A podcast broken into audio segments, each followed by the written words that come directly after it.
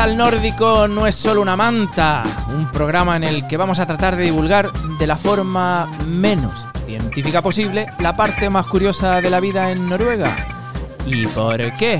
Pues porque de la de Islandia, Suecia y Dinamarca, pues no tenemos ni idea.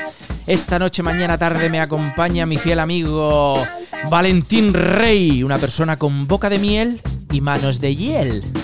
Buenas tardes, buenas noches, buenos días, Valentín. Buenos días, buenas tardes, buenas noches, depende de cómo nos estáis escuchando. Y como siempre, a mi lado, eh, José Luis Puentes, porque se va a estar mejor aquí que delinquiendo. No. Triste es pedir, pero más triste es de robar, Valentín. Se está mejor aquí que delinquiendo. Se va a estar mejor aquí que delinquiendo. Pues sí, esto, el nórdico no es una manta, ha hecho de mí una persona, Una persona decente. cívica, una persona Sí. decente, de las que no, no están por ahí. ¿A esta hora qué haces tú por ahí? Eh, normalmente delinquir. Claro. Claro. Entonces, como estamos aquí, Claro. pues ya no lo hacemos. ¿Cómo estás, Valentín? Eh, bien, bien, bien. Eh, bueno, está llegando el invierno ya, hace Bueno. fresquito. Llegando, llegando, ya, ya vamos ya aquí con el invierno. Más o menos. ya tenemos sus menos cuántos grados. Eh, La mañana había como menos 5 por ahí. Ah, por ahí, cero, menos. Yo todavía me voy al gimnasio con pantalones cortos, ¿eh? Yo estoy hecho, me estoy, Estás hecho un vikingo. estoy hecho un vikingo, pero el otro día salí con pantalones cortos y dije, hostia, Me voy a igual. dar la vuelta. igual dame la vuelta. Y eso que está cerca. Bueno, eh, ¿tienes algún saludo que mandar antes de empezar el programa, Valentín? No, no tengo ningún saludo hoy, pero tengo una confesión. ¿Tienes una confesión? Y, y- y quizás una pregunta existencial también. Oye, igual puede ser que sea que empecemos a hacer un programa serio. Eh, ¿Puede ser? Puede ser. Bueno, a ver, cuéntanos. ¿Me, me explico? ¿Desarrollo? Desarrolla. A ver qué tal. Eh, bueno, la confesión es. eh, me preguntabas qué, qué es lo que yo estoy haciendo a estas horas. Eh, normalmente delinquiendo, eh, hoy no, porque estamos haciendo el podcast, pero por las mañanas eh, me suelo levantar, eh, desayuno, me tomo un café, a veces no, eh, y me voy al trabajo. Entonces, eh, últimamente lo que vengo haciendo es, eh, de camino al transporte público, elijo una víctima, Ajá. camino rápido, ajá. la adelanto y me pongo a caminar lento. Y te para. Y me paro. y te gira y dices, jodete. Y eso da un poco la medida de, de la persona abyecta que, en la que me he convertido después de haber sufrido esos, Puede- esos ataques de la gente. Puede ser que esto que estés haciendo sea, sea como el burrito de la suerte que mandas en Facebook, que te toca y sigue, es como una cadena. Sí. Es decir, que el que te lo hizo a ti, no antes se lo hizo otra persona Claro. y él dijo voy a hacérselo a-". y Claro. así. Mi objetivo es que los que me lo han hecho a mí lo acaben sufriendo. O sea, que, que en algún momento te llegue y digas, hostia, claro. Muy bien, muy, Muy bien. Valentín. Y, y tengo también una pregunta, una pregunta existencial. A ver, porque, tírala. bueno, comentamos un poquito antes de empezar el programa que eh, tengo un hijo, por ejemplo, que tiene 11 años y está en la época de, de los insultos, ¿no? Ajá. Entonces yo me, me pregunto, o sea, de los insultos, de las palabrotas, ¿no? De la, la época esa en la que es divertido descubrir que hay palabras que son malsonantes y tal, ¿no? Eh, entonces yo recuerdo esa época en mi infancia y, y en mi barrio, por lo menos, eh, porque tampoco voy a decir en España o en Barcelona, en mi barrio, eh, había algunas canciones que eran populares y que sumaban un montón de palabrotas, ¿no? Como por ejemplo la cabra, la cabra, Ah, y- sí, sí. etcétera, Muy etcétera. famosa, muy popular, Claro. claramente. Esa cultura popular, ¿dónde queda? Porque hoy en día... En los raperos, puede ser. En el, no- en no- el himcho. Pero no es lo mismo. No es lo mismo. Eh, claro, no era. ¿Quién cantaba lo de caca, culo, pedo, pis? Eh, hostia, no sé. Eh, no sé. No sé. Pero, pero la cabra, la cabra, La cabra, la cabra, pero es, es cultura popular. claro. ¿Dónde está? desapare- en el Está trap. desapareciendo. O sea, difamado ¿Qué- en ¿En qué el. nos estamos convirtiendo? Disuelto en el trap, yo creo. Yo creo que sí, ¿no? No lo sé. En fin, esa es mi pregunta Tu- tu pregunta existencial. ¿Tú, cre- tú crees que esto califica para programa serio? Eh, aún no. No, no. Yo creo que no. Yo tengo otra cosa. Yo, como buen flipado, creo que voy a empezar a sacar secciones de flipado mal. Vale. Yo siempre lo he dicho, soy un flipado bien. Me flipo muchísimo, pero bien. Eh, pero hoy traigo una anécdota que me ha pasado que es de flipado mal. El otro día, eh, bueno, eh, leí, leí por ahí por internet que un compañero mío, Nando, que estudió conmigo en enfermería, eh, salvó la vida de un bebé en en, durante un vuelo. ¿Vale? Venían como, no me acuerdo si era de, Inglaterra o tal. eh, pidieron un médico, no hay como protocolo, y luego pues se pide un sanitario, y él estaba allí y había, estuve leyendo que era como un bebé que estaba convulsionando, etcétera. Bueno, lo salvó. Hablándolo con un amigo, esta noticia me dijo, ah, sí, pues, eh, buah, ¿y si los pilotos le dieran un chungo y, y pidieran un piloto, ¿tú serías capaz de, de aterrizar el avión? Y, y me dice que sí. Y me dice, sí. Y le digo, pero, o sea, imagínate que le da un chungo al, al capitán, al copiloto, tal, todos los que hay ahí. Y tú tienes que ponerte al mando de un avión y seguir las instrucciones de eh, la torre de control. Tú, y me dice, sí, sí, pero sí, sí. Convencido. Entonces, sí.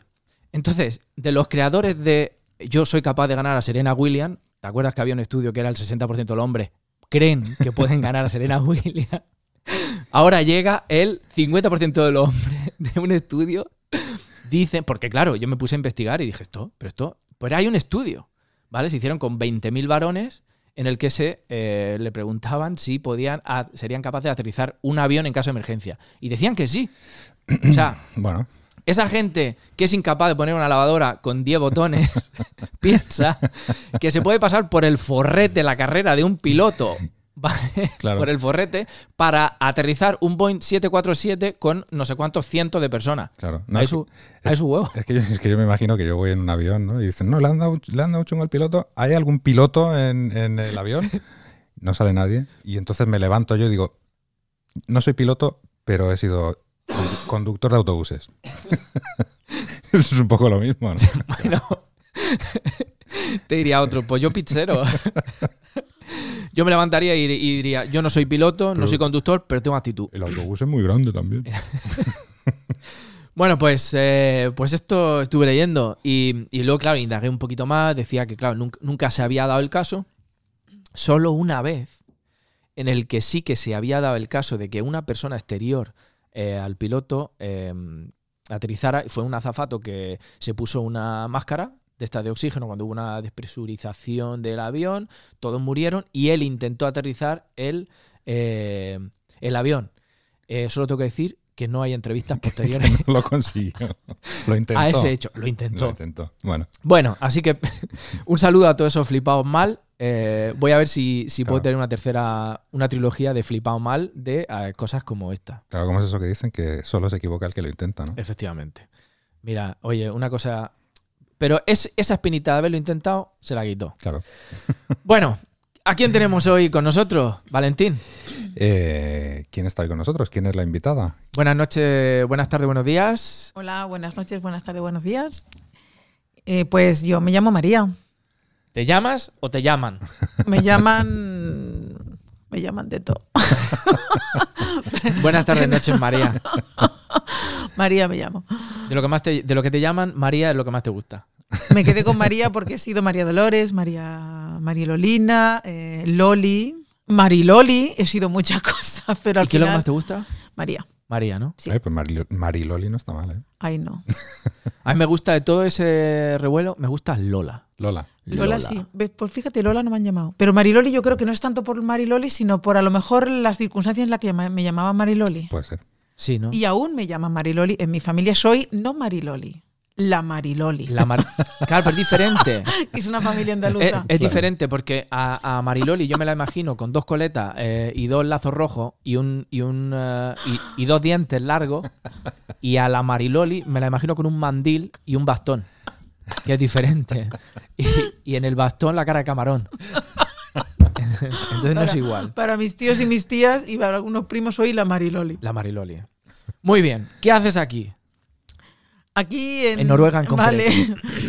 A ver, em, pues yo siempre digo que me vine aquí porque yo soy una Erasmus. Siento Ah, ¿ves? decirlo porque en Ah. algún podcast ¿En escuché de pero si la mayoría Tenemos- son Erasmus, qué aburrimiento, esto no hay quien lo aguante. Sí, alguien, hay- hay alguien que hay haya venido cuantos, por ¿eh? otra. Hay algún Bueno, Erasmus. Sí, incluso. yo soy Erasmus y vine en el 97, pero tam- y, sabía que me iba a quedar aquí porque mi vida en Barcelona eh, no me gustaba era nada. feísima Era gris y entonces mm, había vivido en había vivido en Londres antes como estudiante pobre, hay que decirlo, y me como y- todos los estudiantes Entonces eh, tengo un mal inglés, no solo porque, no sé qué pasa con los españoles, que pienso que con lo del inglés tenemos una cosa, pero también pues porque mientras estudiaba trabajaba limpiando habitaciones en hoteles y ¿quién trabaja ahí? Pues brasileño, argentino, peña que no Claro. sabe que no sabe el idioma, yo- así yo que creo bueno. creo que el español y el inglés son como los polos opuestos de, de los imanes, ¿no? Que no Agua y aceite. Yo Sí. no sé si tiene algo que ver con que El español y inglés como la pizza y la piña. Mm. Algo así, sí, no, no casa bien. Bueno, y, pero en esa etapa en Londres a mí, me, a mí me, ha ido, me había ido bien. Entonces mm, solicité una beca Erasmus, me la dieron aquí y después pensé, ¿sabes qué? Entre volver a aquello y dar el salto, como ya tenía cierto precedente, di el salto. Y a mí me fue muy bien aquí. Se me abrieron todas las puertas. Mm. En Noruega. Dentro de los límites, sí. Era, a ver, yo venía del paro y tal, en Barcelona, y aquí era, ¿sabes limpiar? Bueno, mi madre es limpiadora, ha sido limpiadora toda la vida. Yo limpiaba. ¿Clases de español? Sí. ¿Haces tapas? Yo no sabía nada de esto, excepto la limpieza. Yo decía que sí a todo y puertas que se abrían. Mm. Y yo alucinaba. Así que entré con buen pie. Aparte que entré con buen pie. Todo el mundo era rubio.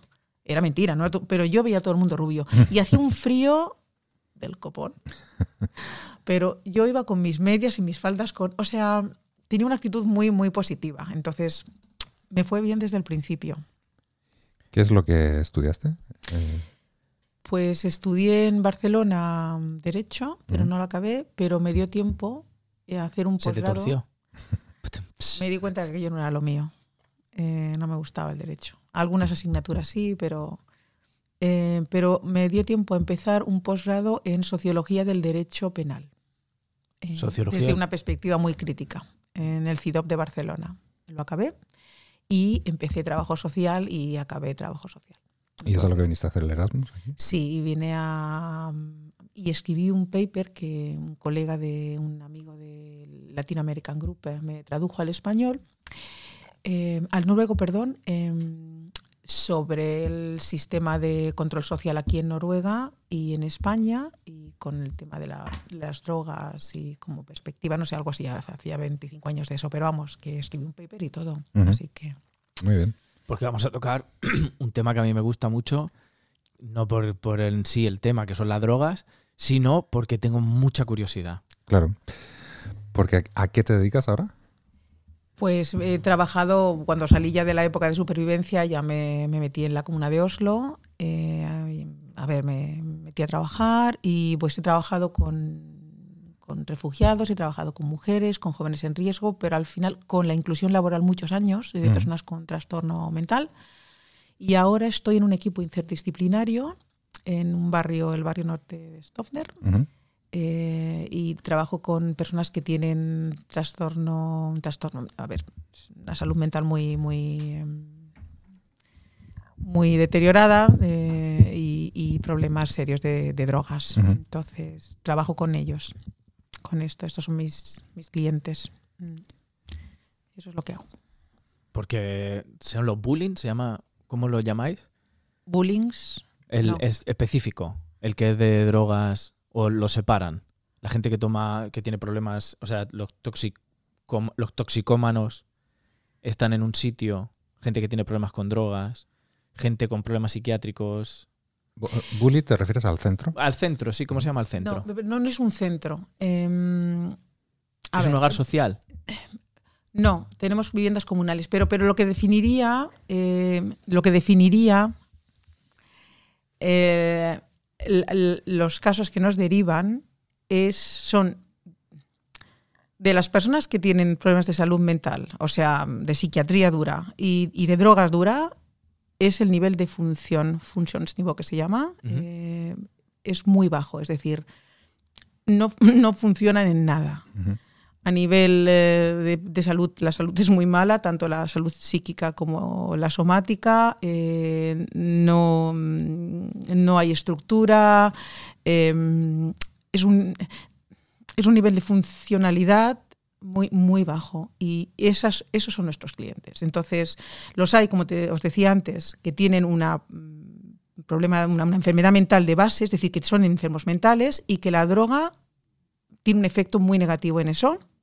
Y los hay que se drogan y entran en psicosis o se, se enferman mentalmente. Pero no, cuando no se drogan, no tienen psicosis. Entonces, pero todos funcionan muy mal. Y al funcionar muy mal, eh, porque yo he visto que le dan una independencia muy grande. O eso no es así. O es la visión que yo tengo, porque yo lo que. O sea, yo como enfermero domiciliario voy muchas veces a llevar metadona, eh, a llevar medicación. Eh, lo que veo es que el, el- dentro de ese cuidado hay una independencia muy, muy grande hacia ellos, que a veces me choca, porque es como si no son funcionales, porque que yo entro eso, yo entro a esas habitaciones, María, Son tremendas. y es, eso es como, yo a veces me creo eh, Indiana Jones. O sea, te- tengo que ir esquivando la jeringuilla, luego de repente hay ahí una hoguera en un sitio. Sí. Una hoguera no, pero... Claro, fíjate, ahora que dices esto, a mí me gustaría saber cómo, por ejemplo, en España enfocan el, el, em, cómo abordan esta, esta problemática. Porque, a ver, vivimos en una cultura donde el individuo es y su libertad es central. Entonces, a mí a veces también me choca eh, esto que tú describes, de que se deje eh, a la persona vivir. O sea, es como que el límite, mm, hay un límite, porque hay un... ¿Con qué trabajamos nosotros? Nosotros trabajamos con un, un, um, concepto muy central que es lo, el- la, mm, lo que es defendible. Defendible éticamente, jurídicamente, eh, atencionalmente, no sé. ¿Dónde está el límite? Donde nosotros tenemos que secuestrar un poco la voluntad de, las, de, las, de los clientes y decir, se hace esto y punto, tiramos por ahí. Tanto El- nosotros a nivel de barrio, pero sobre todo los servicios especializados de salud mental. El límite está en la integridad de la persona, que también no sé dónde está el límite, porque si la persona dice que no quiero comer, no quiero tomar pastilla, no quiero hacer nada, El límite está, está definido, pero hay, hay que evaluarlo en cada caso. eso. ¿Dónde está? Cuando la salud y la vida, libre Helse, Ujú. está en peligro. Y eso, eh, bueno, en unas personas está aquí, en otras personas está en otro lugar. Entonces, a veces, los que deciden eso son los especialistas en salud mental y en, y en somático, los, los médicos de cabecera, los psiquiatras, toda esta gente.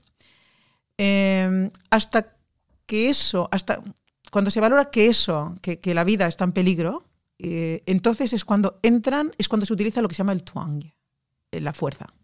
Y entonces a la persona lo obligan a medicarse o a ingresarse.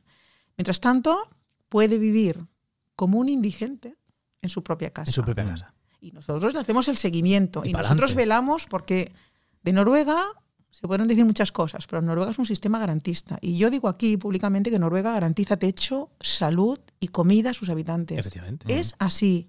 Y a mí me enorgullece. Doy fe, ¿eh? Doy Yo fe. también doy fe. Esto hay que decirlo. Sí, sí. Entonces, dilo, vale dilo. que hay, hay una tendencia de recorte, recorte. Esto es verdad, pero hoy por hoy está garantizado. Mm. Y la gente puede llegar a última hora del día porque no tiene que comer y le garantizamos un pedazo de pan con queso, aunque sea. Solicitan ayuda eh, social de, de emergencia y se le da. Entonces, a ver, se cuida aquí a la gente. Pero bueno, mm, se les deja, este límite se, se alarga mucho hasta que la salud y la vida están en peligro. Y entonces es cuando, es- eh, cuando se utiliza la fuerza e intervienen la, la- la- pues la policía o viene la ambulancia o, o- o se ingresa en un psiquiátrico a la persona a la fuerza y se lo medica. Nuestro- muchos de nuestros clientes están fuera, sí, fuera y dentro de los psiquiátricos todo el tiempo con a la fuerza. La mayoría no quiere esto. Claro. No, no, yo he tenido paciente, eh, o sea, en- viviendo en su casa Mm. mm, bastante mal y llamas a la ambulancia y él dice que no quiere ir.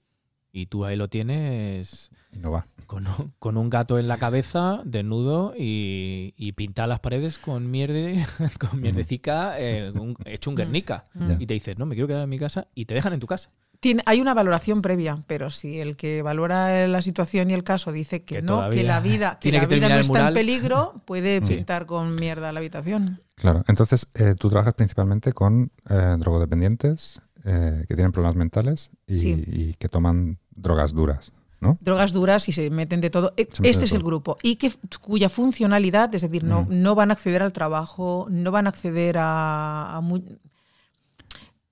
es, es que, es que no complicado. funcionan, no funcionan. Solamente viven para drogarse y es, no, no están comprometidos con nada excepto con su consumo. Porque esto plantea una serie de preguntas. Este fin de semana tengo una rave. ¿Con quién tengo que hablar?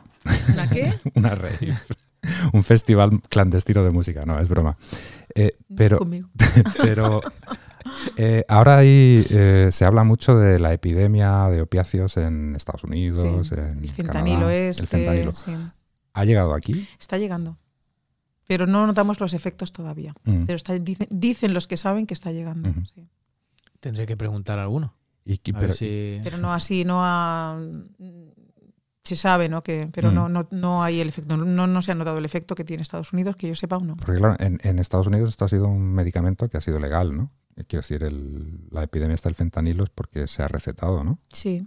Hay, de alguna- hay algunas no. pelis sobre Es decir, eso, en- en documentales, ¿no? Eh, Yo he escuchado que los cártel cogen el fentanilo, de alguna manera lo disuelven, pueden extraer eh, el principio activo y de ahí sacan eh, la droga. Porque aquí yo lo he visto en parches para pacientes terminales con, con mucho... Tiene como un efecto como Sí, sí. 100 veces más fuerte que la Es, heroína. es una, pasada. es una barbaridad. O sea, nosotros nos dicen que tengamos cuidado para ponerlos con, con guantes y tal, porque o sea, el, el mi- el contacto con la piel, ahí ya te pega un chutecillo guapo.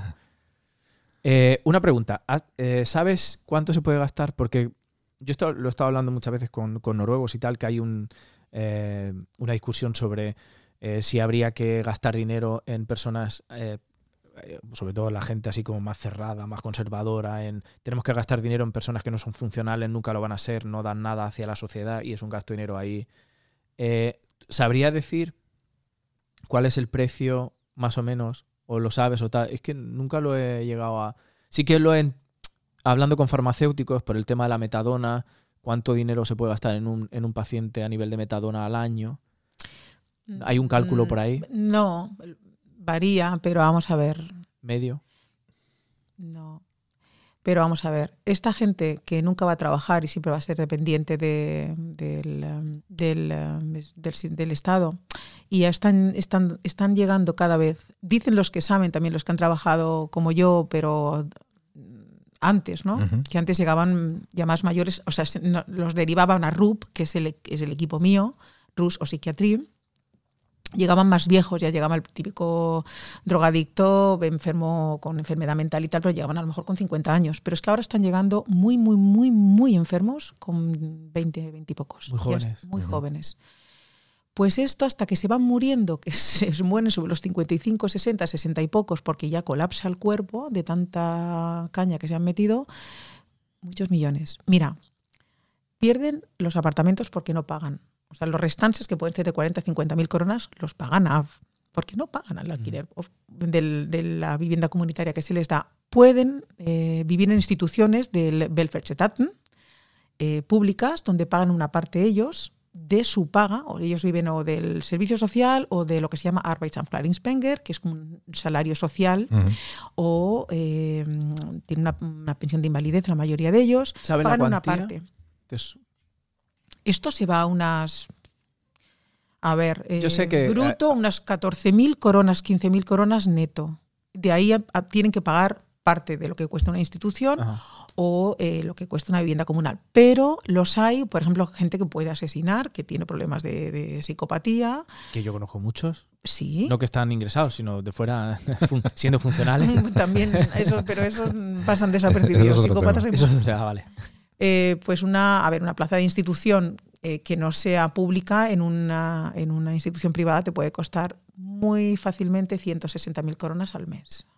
Virgen Santa. Virgen Santa. Es que, mía. claro, entonces, mm, por Sí, eso sí, ahora yo- hay una dinámica muy clara de que están reduciendo las plazas en el Berfesetaten, que cuestan menos porque es público. Es como que los barrios se compran y se venden plazas, pero una plaza privada, lo que se llama un shop plus, puede costarte 150.000 coronas al mes, es negocio. 160.000, hay entidades privadas que, des- que sacan un dineral. Virgen Pues Santa. entonces compras la plaza y el seguimiento que se les hace, ¿no? Ajá. Entonces, a ver, no te puedo decir porque varía, depende. Hay gente que entra, que necesita plazas de este tipo, lugares para vivir, y otros necesitan menos. Pero entre todo y todo, millones. En su vida van a consumir millones del erario público. Esta gente cuesta muy cara. Y yo soy de las que piensa que la sociedad genera problemas y la sociedad se tiene que hacer Eh, cargo de sus problemas. Muy bien. Una persona, como un cliente que yo tengo, que nació abstinente porque la madre era eh, drogadicta y el padre también, le tocó eso. Entonces, no no sé, yo pienso que no hay que castigar a la gente. Mm. Esta gente es gente enferma, no lo maneja mejor, no puede hacerlo mejor, literalmente No, puede. claro, hay que cuidarlos. Nosotros Sí. los cuidamos. Y ya está. Y, yo pago Claro. impuestos encantada para que se los cuide.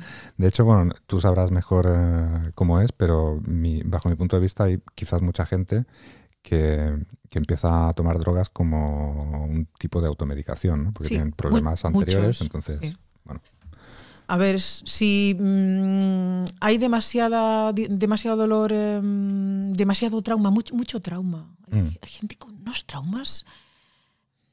Tenemos una que. que, que Venga, vivió- métete ahí, métete ahí. tenemos, es que tenemos, a ver, tenemos unos casos. Tenemos una mujer que tiene 30, mm, con, con violación en grupo, eh, es de Somalia, violación en grupo. eh, no sabemos lo que le ha pasado, pero se tiró mm, de un balcón, el novio se le suicidó delante de la ventana de, de- de- de su casa, no sé, tanto trauma que no es capaz de integrar, porque, Mm. porque el trauma es que no se integra, por eso está constantemente activo. Y teníamos una, una plaza en una institución fuera de Oslo que costaba un dineral y se negó rotundamente, se niega todo lo que hacemos, todo lo que hace ella mm, eh, apunta a la autodestructividad, da igual, no come o come demasiado, lo que sea. Pero teníamos una plaza para ella en una institución muy buena y muy cara y la tía prefirió vivir fuera en diciembre, de diciembre a enero, toda la Navidad, tres semanas, en la nieve y en el hielo, vivió en la calle y los dedos de los pies se le congelaron. Congelaron. congelaron y se los tuvieron que amputar. Entonces, eh, Hombre, esta sociedad, está claro que es una, vivimos una sociedad enferma, que es lo que has dicho antes. O sea, la, la misma sociedad genera enfermos. Somos una Sí. sociedad con mucho trauma no, no mirado. O sea, eh, vas andando por la calle o en cualquier cosa que te pasa ya. en la- yo, yo que trabajo con gente eh, que está enferma a nivel físico, no, no tan mental, pero es que tienen sus taritas mentales que digo, claro, si es que al final lo único que quieren son... cu- o sea, a veces me dan ganas de coger las pastillas, tirarlas y dar un abrazo y decirle, Sí. ya está, hombre, si esto... O sea, yo veo adultos comportándose como niños eh, que, que lo único que piden es cariño, eh, atención, a la que giras un poco, porque eh, tenemos un trabajo en el que eh, tenemos que pensar que la gente que está ahí eh, está enferma y que no quiere estar ahí, ¿no? no yo siempre pienso, obviamente el camino hacia la recuperación es un camino costoso y disciplinado, ¿no? Eh, me refiero también al, al emocional, ¿no? Que si tú dices a la gente, oye, si yo chasqueo el dedo, tú cambiarías todo esto y te dicen que sí, claro, ¿no? Pero conlleva un trabajo, el trabajo emocional, la recuperación, la conciencia de uno mismo, el foco en ti. Eso, quiero decir, no todo el mundo es capaz de, de hacerlo. Es lo que te digo, todo el mundo que quiere ser Messi, pero cuando te dicen, vale, pues entrena seis días en semana, eh, cuatro horas, no bebas, no hagas esto, no hagas lo otro, la gente dice, bueno, igual ahí me lo pienso. sí. Pero claro, cuando hablas así, así, en esos términos, yo digo, uy, no, no, no, eso, eso es imposible. O sea, ¿cuál es nuestro objetivo? Primero, yo pienso, soy, soy terapeuta gestáltica, entonces yo pienso que Dilo, dilo, Ca- al micro. Bueno, y ¿Eres lo qué? digo aquí ¿Eres públicamente, soy terapeuta gestáltica y doy terapia en español en Oslo, por si alguien está interesado. Claro. Pero a ver, soy de formación humanista y yo pienso que todo el mundo hace lo que puede. Lo que puede. Esa es mi frase hasta, de... Hasta el lo mejor que peor puede. psicópata en Lo hace lo de- mejor que puede. haz- no sabe hacer otra cosa que lo que hace. Entonces, ese es un punto de partida. Y yo pienso que, bueno, eh, yo tengo mucho respeto por la gente que toma esas, toma esas decisiones. Yo no sé qué es lo que impulsa a una persona a quedarse tres semanas a 10 bajo cero en la calle en lugar de irse a una institución a vivir que el, el barrio le paga, ¿no? La comuna le paga. Pero yo siento mucho respeto por, por esta gente. Y ni siquiera me planteo, fíjate, ni siquiera me planteo que dejen la droga. Lo que yo quiero es que vivan mejor sus vidas. Esto del respeto hay que también medirlo. ¿Qué es respeto? Respeto muchas veces es distancia. Respeto muchas veces es decir, ¿sabes qué? Vive tu vida y aquí estoy. Y si me necesitas, aquí estoy. Y haré lo que sea, lo que esté en mi mano, desde mi lugar de cuidadora pública, para que tú estés bien. Aquí estaré. El tema de la relación es tan fundamental. Hoy lo hablaba con mi colega, una colega sueca que tengo que es muy activista también. Decíamos, porque Nos cuesta sangre, sudor y lágrimas, no me estoy echando flores, pero es verdad, pues me la he hecho, venga, Claro. Eh, eh, de, de que estamos ahí a las duras y a las maduras y vamos a las visitas domiciliarias y hacemos lo, porque esto es trabajo. Yo soy, a ver, yo no soy, tengo espíritu de líder para nada, pero soy una hormiga y hago mi trabajo en la, en el abajo, en la, la base. Muy bien. Lo hago muy bien, sí. Dilo, dilo. Pues eso me dicen y también tengo yo esa percepción de que al menos me lo curro. Y cuando te lo curras de esa manera, tú tienes, tú creas confianza en el otro, porque el otro sabe dónde te tiene. Es, eres predecible, estás ahí, dentro de la distancia. Mm.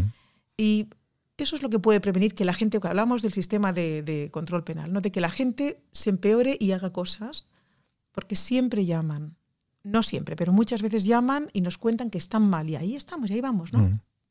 Entonces, eso, sí, pienso que hay que cuidarlos, mantener la distancia, porque también no solamente son ángeles o, o almas, también pueden ser muy manipuladores y, a- y abusar. sí. O sea, si el Mm. objetivo es drogarme, vendo a mi madre si, hago, sí, hace falta. Entonces, eso hay que tenerlo en cuenta, pero creo que nuestra tarea es, es un poco cuidar de que se garanticen sus, sus derechos y sus garantías y, y luego el, y luego está el factor humano, ¿no? Es decir, cuidarlos bien dentro de los límites que implican respetar, pues que viven así y viven así. Y que para estar ahí ha habido un montón de señales en las que esa persona ha intentado pedir ayuda o se ha visto o... Hay que cuidarnos, Valentín. Claro. Eh, supongo que, como bien dices, muchas de las cosas que los han llevado ahí son señales, o sea, son es pedir ayuda, ¿no? Quiero decir, las cosas que hacen. Yo me acuerdo que en el 2006, 2008, por ahí, eh, hubo un refugiado, creo que era somalí, eh, no sé si te acordarás, que lo iban a expulsar del país, tenía problemas mentales, lo dejaron en la calle, se metió en una tienda, compró un cuchillo de Rambo, se metió en el, en el tranvía y empezó a apuñalar gente. Mató a una persona o dos, creo, los que le tocó, mala suerte. Sí, eso es esa violencia ciega, ¿no? Que de pronto Mm. estalla de una manera que nadie entiende, pero muchas veces a lo mejor, am, y ha pasado con más casos, han dado señales o están mm, entrando en psicosis, mm, no están medicados. Cuando se drogan mucho y tienen una enfermedad mental y se drogan mucho, el riesgo de violencia en algún, no en todos, es que hay esta, esta cosa de que los enfermos mentales son violentos. No siempre son violentos. Yo, yo es que, no sé, lo- quiero defender un poco, quiero un poco desmitificar esto, porque algunos son violentos. Pero claro, si están descompensado y muy drogado, sí, claro, entonces entra en un tranvía o entra Mm. donde sea y raja el que pilla. Yo a mí uno demostró que, que no era un cara dura. A mí toda la vida me han llamado cara dura. Hasta que un enfermo mental me rompió la cara.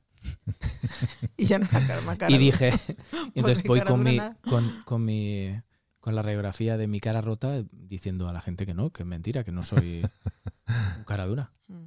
Así que esto es... Muy bien. Siempre estoy haciendo bromas, pero esto es verdad. Bueno, No, oye, pero con esos tenemos mucho cuidado, ¿eh? Con esa gente Sí. que puede ser violenta, uy, pero Claro, ahí pero, sí que mm, estamos. Depende pero, de la persona. Pero Pero estamos igual- con mucha observación porque están, muchos de ellos viven fuera en, em, en viviendas comunales y les metemos TILTAC, medidas, es decir, seguimiento, y en cuanto observamos que empiezan a descompensarse o que estamos ya en contacto con, con los del eh, policlínico, ¿no? Donde reciben, porque puede pasar cosas. mm. Eh, una cosa que te iba a decir, eh, María, terapeuta Gestalt, Sí. eh, dices que, que, eh, te pueden contactar para... Sí, si alguien ¿terapia? quiere terapia, sí, ¿Cómo? en español. Bueno, a través de mi teléfono, pero también tengo una página web. Si buscan en María López, terapeuta gestal. Oslo, me van, a, me van a encontrar. Tengo una página web allí. Muy bien, Y hay un correo electrónico y luego está mi teléfono también. muy bien, lo podemos poner luego en Luego lo redes. pondremos. Vamos a... Mejor que tomar nota, que es un poco Mejor más que complicado. tomar. Me está gustando mucho el tema. Eh, vamos a seguir. No sin antes eh, de dar paso a nuestro gran Valentín, que Valentín también es una persona... No todos los hombres son sabios. Que aquí parecemos... No es que los hombres son sabios. No, Valentín Claro. es sabio. Soy sabio. ¿Qué nos traes hoy, Valentín? Eh, hoy traigo una pequeña sección. Ni tu cuñado lo sabe. Ni tu cuñado lo sabe. Oh, chiquipao, que mira José Antonio, cuñao, estando tú en familia, cuñao, que guarda aquí un temí, cuñao, del que tú no te enteras. Oh, lo que tú cuñado no sabe. Lo que tu cuñado no sabe. Lo que tu cuñado no sabe. Lo que tu cuñado no sabe. Pues muy bien, hoy en Y tu cuñado lo sabe, eh, quiero hablar de que en Oslo, en una zona que hoy es noble, eh, Victoria Terrasse, que está al lado del palacio, al lado del Teatro Nacional, en el mismísimo centro de la ciudad, en los años 1800 eh, había una zona ahí que era conocida como Robert Statene, que es algo así como los países piratas, porque había tres calles en concreto que eh, en esa zona era una pequeña ciudad sin ley, y las calles eran eh, la calle eh, Argelia, la calle Túnez y la calle Trípoli. Y entonces les llamaban los estados piratas porque estos eran los focos de la, Bue- de la piratería en los años 1600 en el Mediterráneo. Buen hachís por ahí. Buen hachís, seguramente. está cerca del puerto, ¿no? Eh, Igual por ahí entraba. Está cerca del puerto relativamente. sí. Relativamente. Está justo al lado del, del palacio donde vive el rey. El rey igual ahí tenía un conducto subterráneo donde iba El al rey. barrio pirata. Igual, igual, igual. Sí, sí, sí. Eh, y le llamaban los estados piratas pues por el nombre de las calles, que por lo visto en la época, la policía de la época no se atrevía a entrar en esas calles. Sería un 3.000 viviendas de, de Oslo. O el De barrio de la mina de Barcelona. De- y entonces hacia finales del 1800, 1870 y algo, eh, compró toda la zona una compañía, que es la que construyó el edificio que hay ahí en lo que es Victoria Terrasse, que es una plaza abierta que hay al lado del, Teatro Nacional. eh, y bueno, pues desaparecieron los estados piratas. Dijeron, a tomar por saco. A tomar por saco. Y, y hablando de piratería, eh, tengo un pequeño dato más, y es que... ¿Tienes una doble sección dentro de la sección? Doble sección, doble sección. Cuando pensamos en, en piratería hoy en día, eh, pensamos, por ejemplo, en las copias piratas que se hacen de cualquier cosa en China, por ejemplo. ¿no? Eh, y resulta que en época vikinga eh, ya había copias que podríamos llamar chinas. ¿Ya había copias en la época vikinga? había ¿De co- cascos malos? de espadas. ¿De Resu- espadas? Resulta, sí, resulta que, mm, que entre los siglos 9 y 11 eh, se popularizaron en, en Europa un tipo de espadas. eh, no sé si habéis ido al Museo Vikingo, habéis visto estas espadas que son bastante anchas. No son muy largas, pero son bastante anchas. Pues eh, era un tipo de espada especial de la época que se utilizaba para combate, evidentemente, y era una aleación especial. Y, y había una marca, era el, Nike Adidas de la época, que era el sello de calidad de esas espadas. Entonces era eh, esas, esas espadas estaban firmadas como Ulfberth, con una cruz delante y una cruz detrás. Que era el, el herrero. Que supuestamente en el origen debía ser la persona que fabricaba las espadas con esa calidad. Pero como precisamente era sinónimo de calidad, pues se empezó a copiar. Entonces eh, empezaron a aparecer espadas que eran... eh, Hay que decir que estas espadas eran muy caras, Ajá. porque era el último grito en, en- En espadas. en espadas. Entonces empezaron a aparecer unas espadas que eran exactamente iguales, con la misma firma, pero a lo mejor la aleación no era la misma. No la podías distinguir a simple vista, ni por el peso ni nada, em, pero cuando entrabas en batalla, a lo mejor resulta que el que tenía una espada de verdad te daba un buen mandoble y la tuya, que era falsa, se partía y ahí estabas vendido. Entonces han encontrado restos de estas espadas falsas en, en sitios donde han ocurrido batallas vikingas y hay vikingos enterrados. Una espada rota y, un, y al lado un cadáver. Entonces, al lado un cadáver. Entonces eh, se ha dado por pensar que quizás eh, los vikingos eran eh, un poco víctimas de estas copias chinas. O sea, había vikingos que decían, Ulaf, lo barato te sale caro, cómprate la buena, Exactamente. que luego... Exactamente, exactamente. Lo que pasa que, bueno, supongo que estas copias tampoco eran muy baratas. Supongo que sería como hoy en día, ¿no? Que hay Ah, copias, claro. copias malas y copias mejores, ¿no? Y las copias que son buenas, pues igual te puede costar como la auténtica, ¿no? Pero no sabes que es una copia. Pues Podría ser que los españoles viniéramos aquí con una con un saquillo diciendo y una mantita en el suelo diciendo, podría, podría ser. ande, cómprame, eh, cómprame Podría ser que había las un, un top manta de las espadas. Lo que pasa que, claro, hoy en día, eh, si te compras unas Nike falsas, eh, igual no tiene las mismas consecuencias que si te compras una espada falsa en el siglo X. Buah. Se te, se te pone el chacho rubio delante, te pega con la espada, te la rompe y ¿qué hace? Eh, bueno, eh, ¿cómo es eso que dicen? Eh, fight or flight. pues fight ya no. Fight ya no. Bueno, Y hasta aquí lo que ni tu cuñado sabe.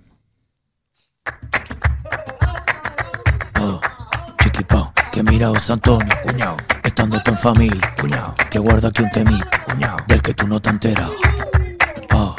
Lo que tu cuñado no sabe, cuñao, lo que tu cuñado no sabe, cuñao, lo que tu cuñado no sabe, cuñao, lo que tu cuñado no sabe.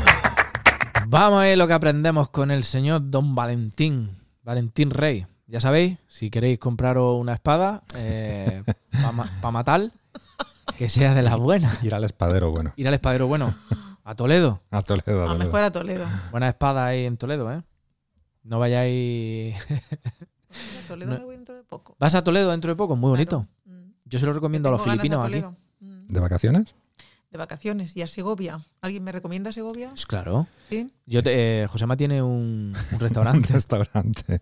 Se llama Augusto Pinochot. Se llama. No sé si pensármelo, ¿eh? Bueno, Justo Pinochot. Augusto Pinochot. Pinochot es, es un restaurante en Segovia de comida especializada en comida noruega. claro. Pinochot. Bueno, una idea un tanto, Lo voy a googlear, hombre.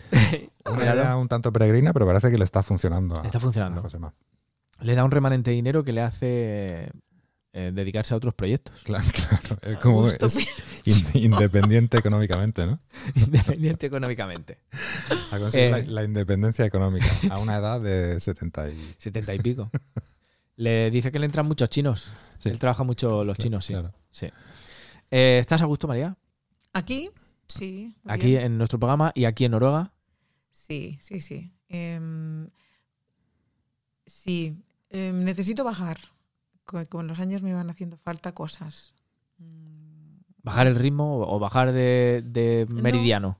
mm, mm, me, hace- me hacen falta cosas como el saludo de la gente o el contacto con la mirada, no sé, que el vecino que- con el que me cruzo cada mañana y que saca el perro me diga Good morning. eh, Pues te puedes ir al bosque. em, ¿Qué? Te puedes ir al bosque, ahí te saludan todos.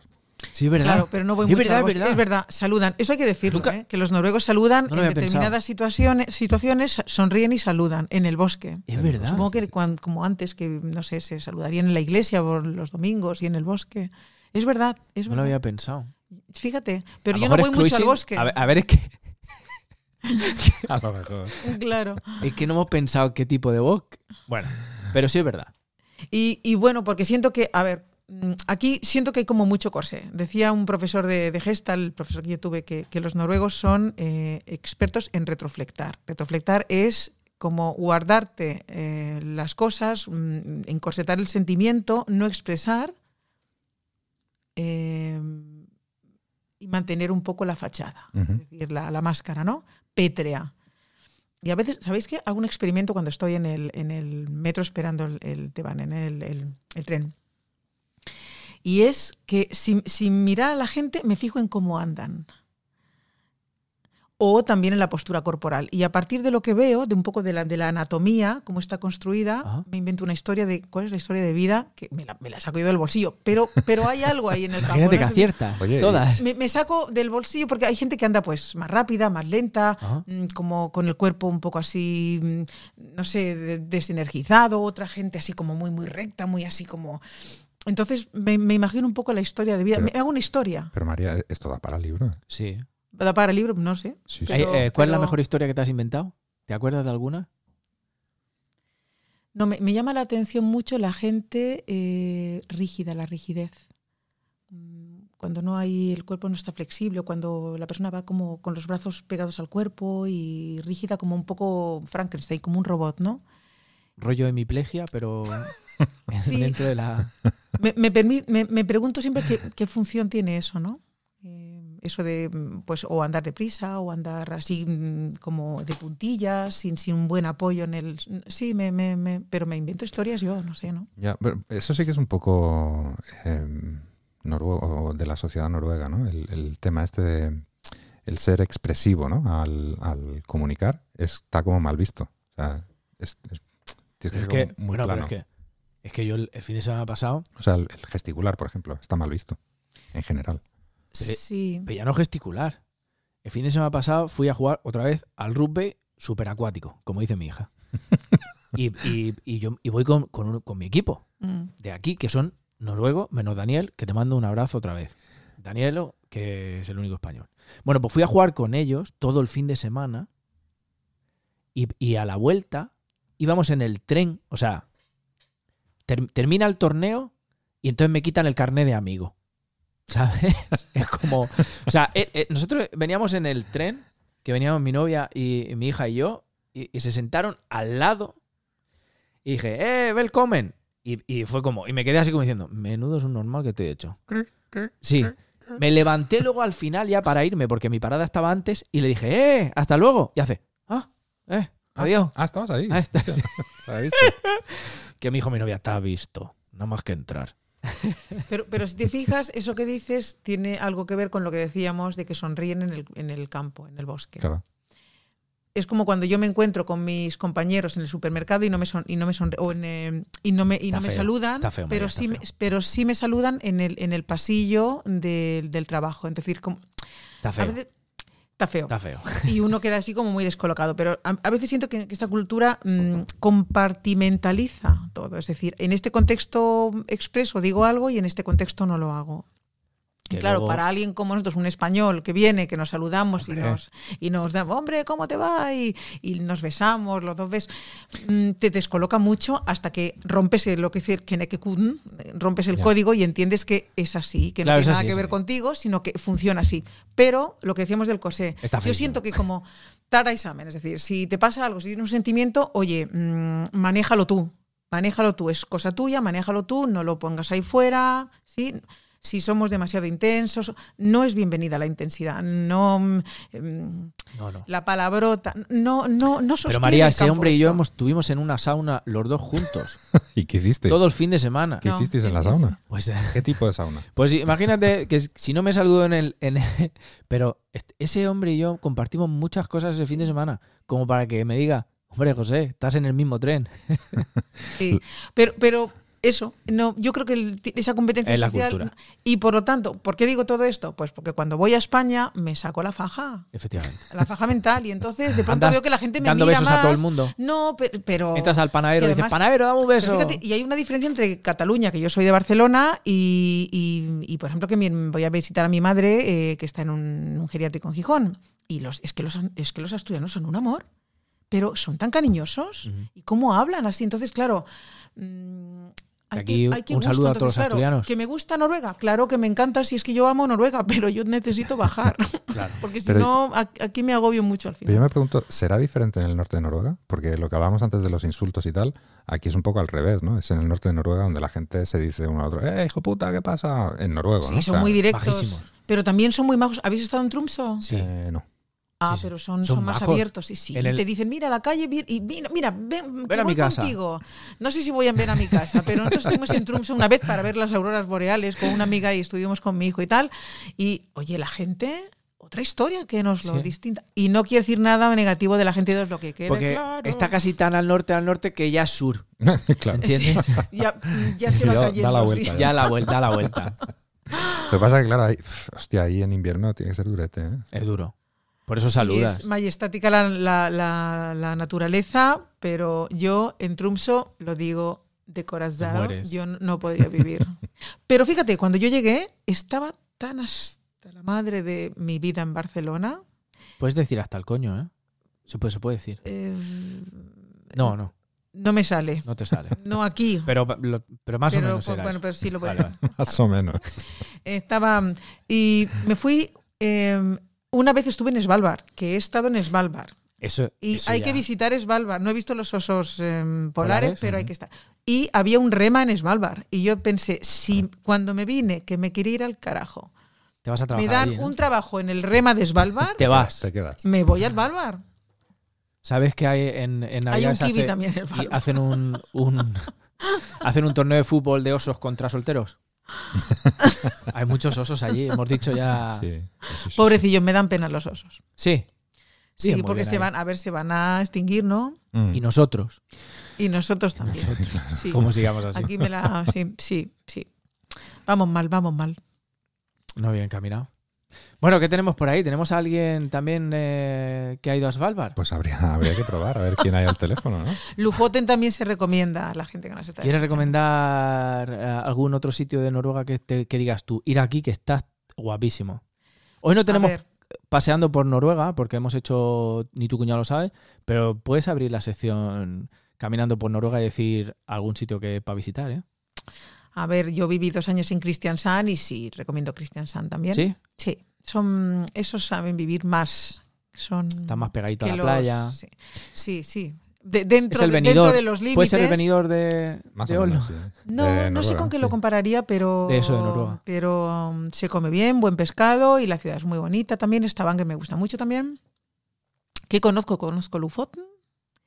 Trumso, ay, Trumso, hay que visitarlo y ver las auroras boreales, ¿eh? O sea, que nos llevó además a ver la aurora boreal un afgano. Un que había afgano. montado una empresa de turismo. A ver, lo cuento, lo voy a contar. Cuéntalo, cuéntalo. Eh, salía más barato. Así que, así que dije, pero a ver, Yo fui- mi, mi amiga, una amiga Mi sueca guía era Sami. con O sea, corazón. era, era la copia de. ¿Las Yo no auroras sé. pirata? ¿Seguro no que sé. eran auroras? Pero eran, no sé, sí, eran auroras. ¿O era alguien así con una linterna por una montaña? ¿ves? Era, pero era, una- era como una luz más bien gris, no vimos mucha luz verde, pero bueno, mi amiga, tengo una amiga sueca Un que coche quiero haciendo mucho, largas. con corazón colombiano, eh, que di- encontró esa agencia que salía más barata. Así que viajamos Ah, claro. a Tromsø y mm, quedamos con el afgano y nosotros y más turistas. Y nos llevó mm, a tomar por saco eh, con unas pulser eh, y unos cuantos panes de estos de eh, First Price. Todo muy barato, marca blanca, y nos llevó a un sitio donde, con mucha nieve, en medio de la nada, a ver las auroras boreales. Y las vimos. Tuvimos que aprender afgano.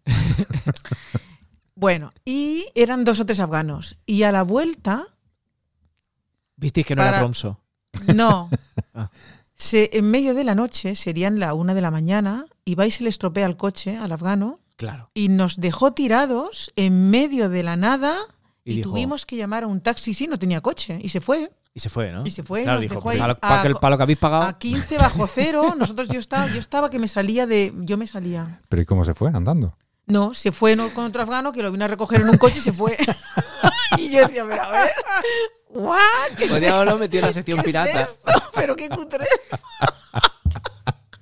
Pero Sí, claro, sí, ahora me río, pero allí me estaba cagando en la. veníais extasiados de ver las auroras boreales y dijiste, pues ya de aquí toda la noche no puede, esto no puede caer. No, al final llamamos un taxi que tuvo que recorrer como que era otro 40 afgano, que era él, No, era un pero taxi, no, vestido era, un, con una peluca. Oye, ¿y el, af- y el afgano, era un noruego, era calvo. el afgano nos dijo si a lo mejor hacía unas espadas firmadas y tal.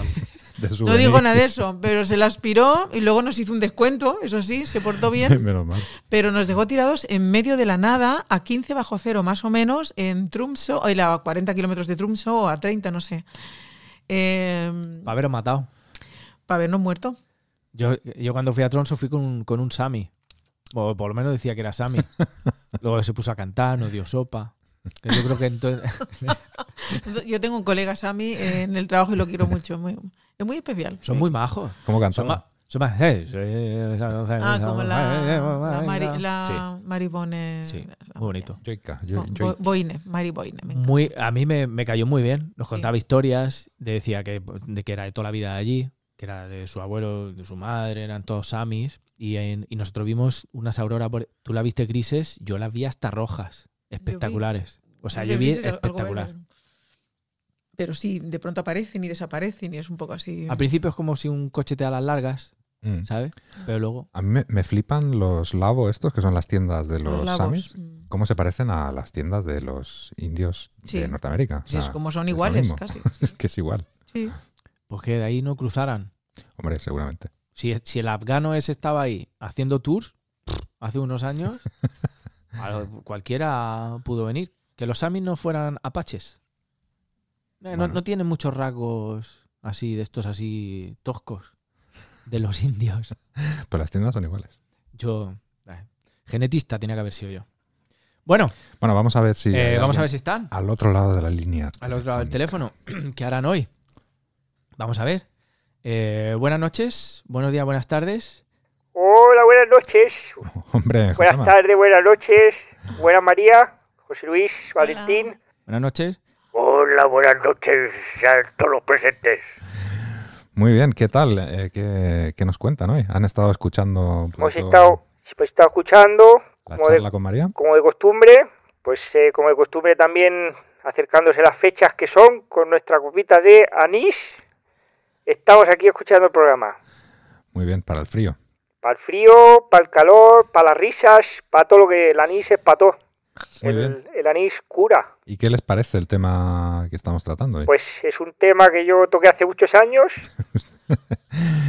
Usted tocó el, el tema de, de las drogas. de las drogas. Sí, Eh, como consumidor.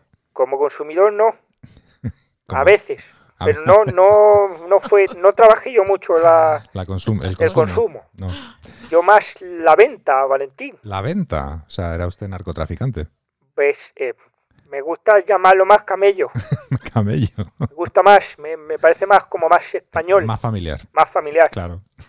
Yo he sido camello. Muy bien. ¿Y qué, ¿Y qué tipo de qué tipo de drogas pasaba? Camello de chamanes. Camello de chamanes. Yo tenía un nicho de mercado muy exclusivo, Valentín. Sí, eh, ¿en qué consistía?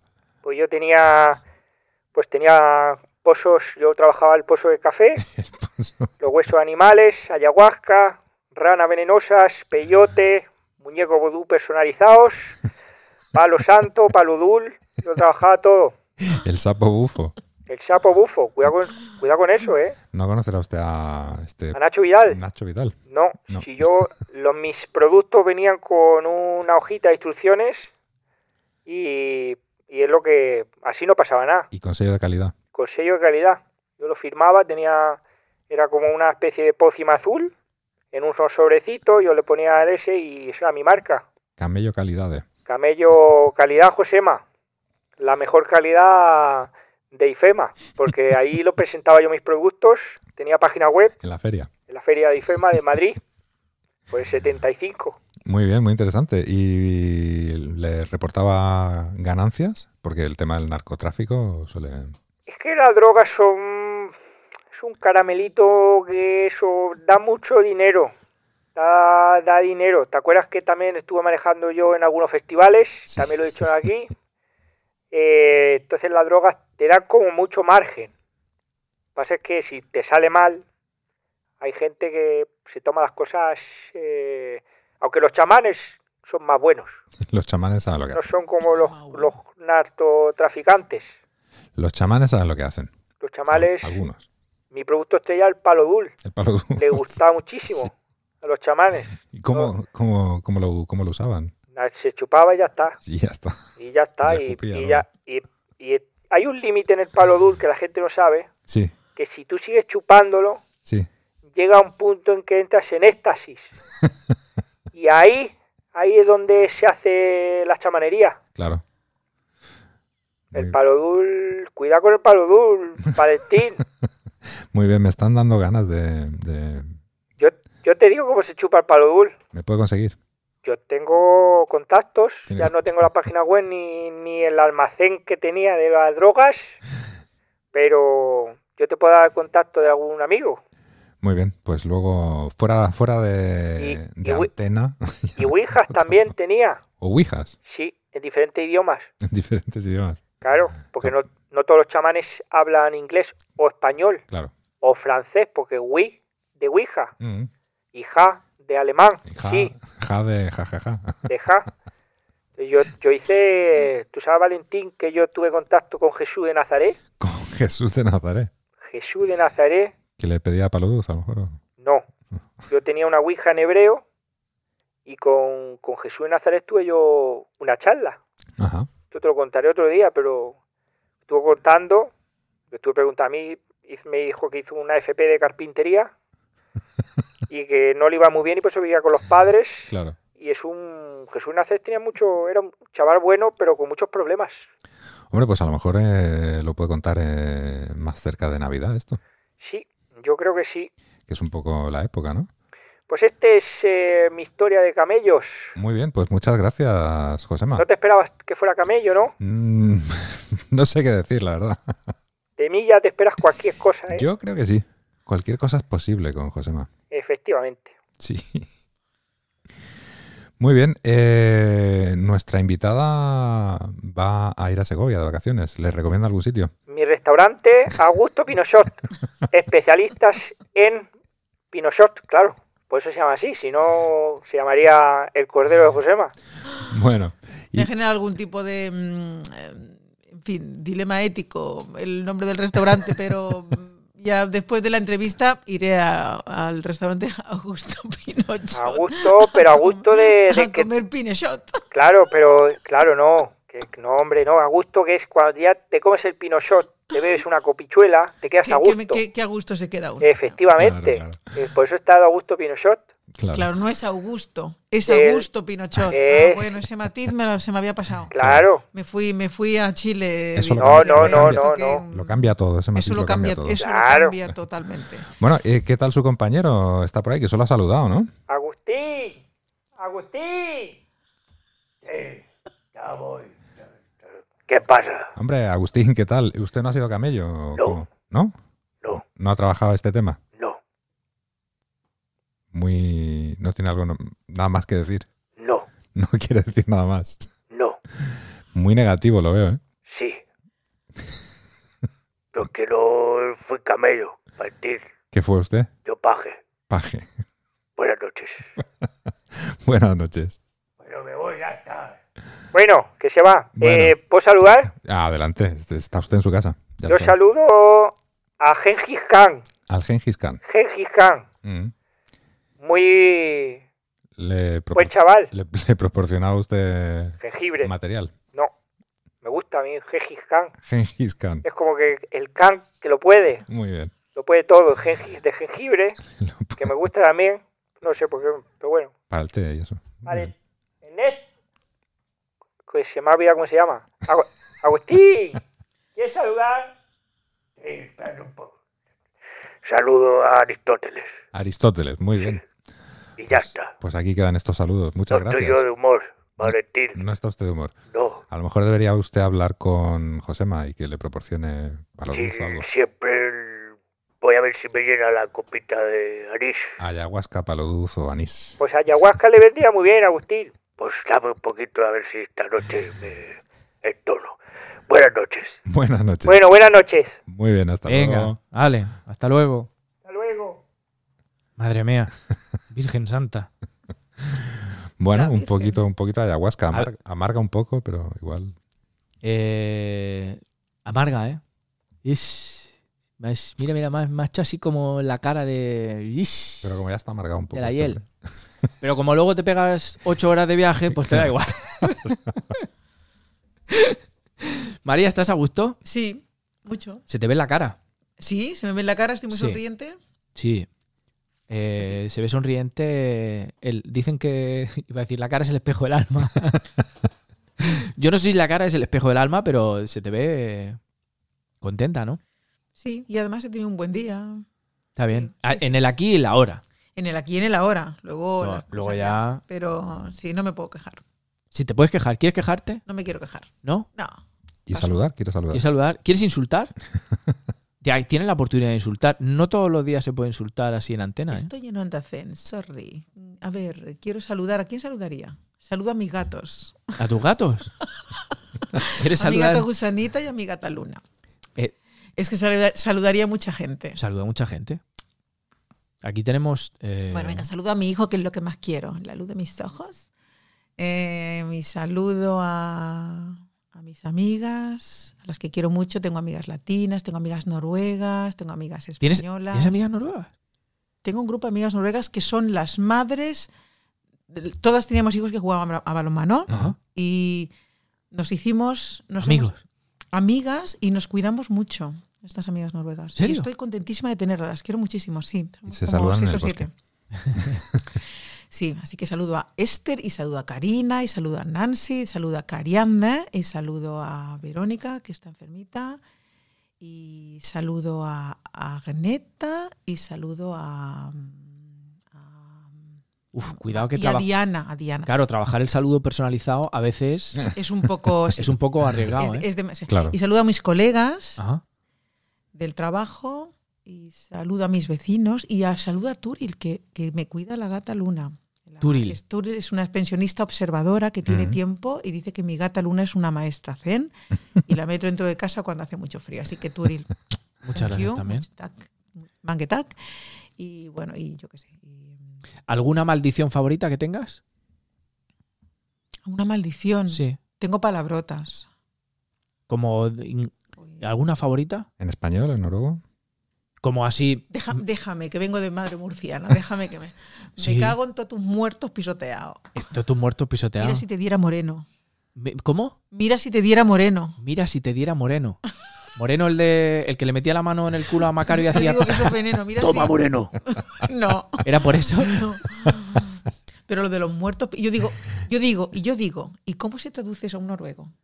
Uf, A ver, vamos a decirlo en noruego. Espera, déjame. sí. Yaidriter y Aledine Eterlate Troket.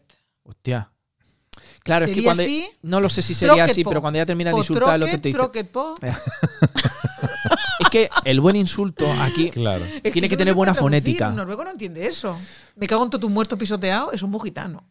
Es que, el- ¿sabes lo que pasa? Que el buen insulto tiene que tener la fonética e- especial para que. Me cago un muerto. Sí. Como que. tu- pum. Porque si. En noruego suena como pim, pam, ta, Claro, si no tom, así y como cuando termine, mecánico. el otro dice, "Ah, Y tampoco es lo mismo decir hijo de puta que hijo puta. El hijo No. puta es muy hijo puta. mucho mejor. Me Porque gusta más el hijo, Es hijo, muy hijo puta. Pero también es muy puta. versátil. es muy versátil.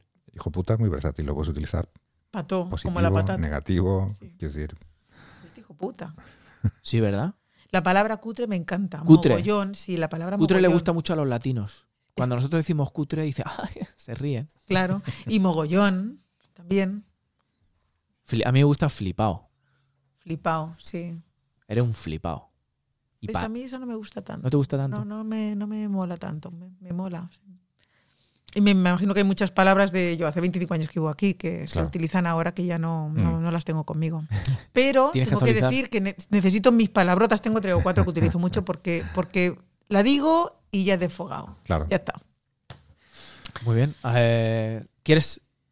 ¿Te has dejado algo en el tintero? No. No, te has quedado gustísimo, Me ¿verdad? ha quedado más a gusto que Dios. Muy bien, muy bien. ¿Tú, Valentín, quieres saludar a alguien hoy? Yo voy a saludar a Felipe González. ¿A Felipe González? Sí. Pues eh, ahí queda ese saludo. Yo voy a saludar a Wolfgang Amadeus Mozart. Que seguramente nos están escuchando tanto Felipe González como Mozart. Como Mozart. Y tus Que gatos. si lo llego a saber. Oye, pues puedes saludar a. Si te ha quedado alguno, Claro. a Sof- Sofocles. Sófocles. ¿Quieres saludar a Sofocles? No, no, fíjate que Sófocles no, pero yo No. qué sé, saludaría. Pues, pues saluda a Mandela. A Mandela, Sí. claro. A Nelson Mandela. Nelson Mandela, buena. Venga. Claro, ahí queda ese saludo. claro. Ahí queda eso. Hombre, claro. no te tú ya, ahí. Pues saludos. Yo te doy mm, las gracias. Te saludo a ti Pues también. yo os las doy también a Gracias vosotros por- porque me habéis invitado. Me he sentido muy bien. Esto es. Me, ha encantado. Esto está. Todo el que Esto nos escuche, que quiera venir, que, no, que se ponga en contacto Claro. con nosotros. Venga. Que aquí nos pasamos un ratico buenísimo. Claro. Muy bien, muchas gracias por venir. Gracias a ti también, eh, José Luis, por, eh, Hombre, por estar acompañándote. por llevar la mesa. La. Muchas gracias, Valentín. Te deseo lo mejor en tu andadura deportiva, que creo que estás ahí En, creciendo. en mi andadura hacia el transporte público por la mañana. Gracias, Valentín. Gracias a todos y a todas y a todos los que nos escuchan en el nórdico. No es solo una manta.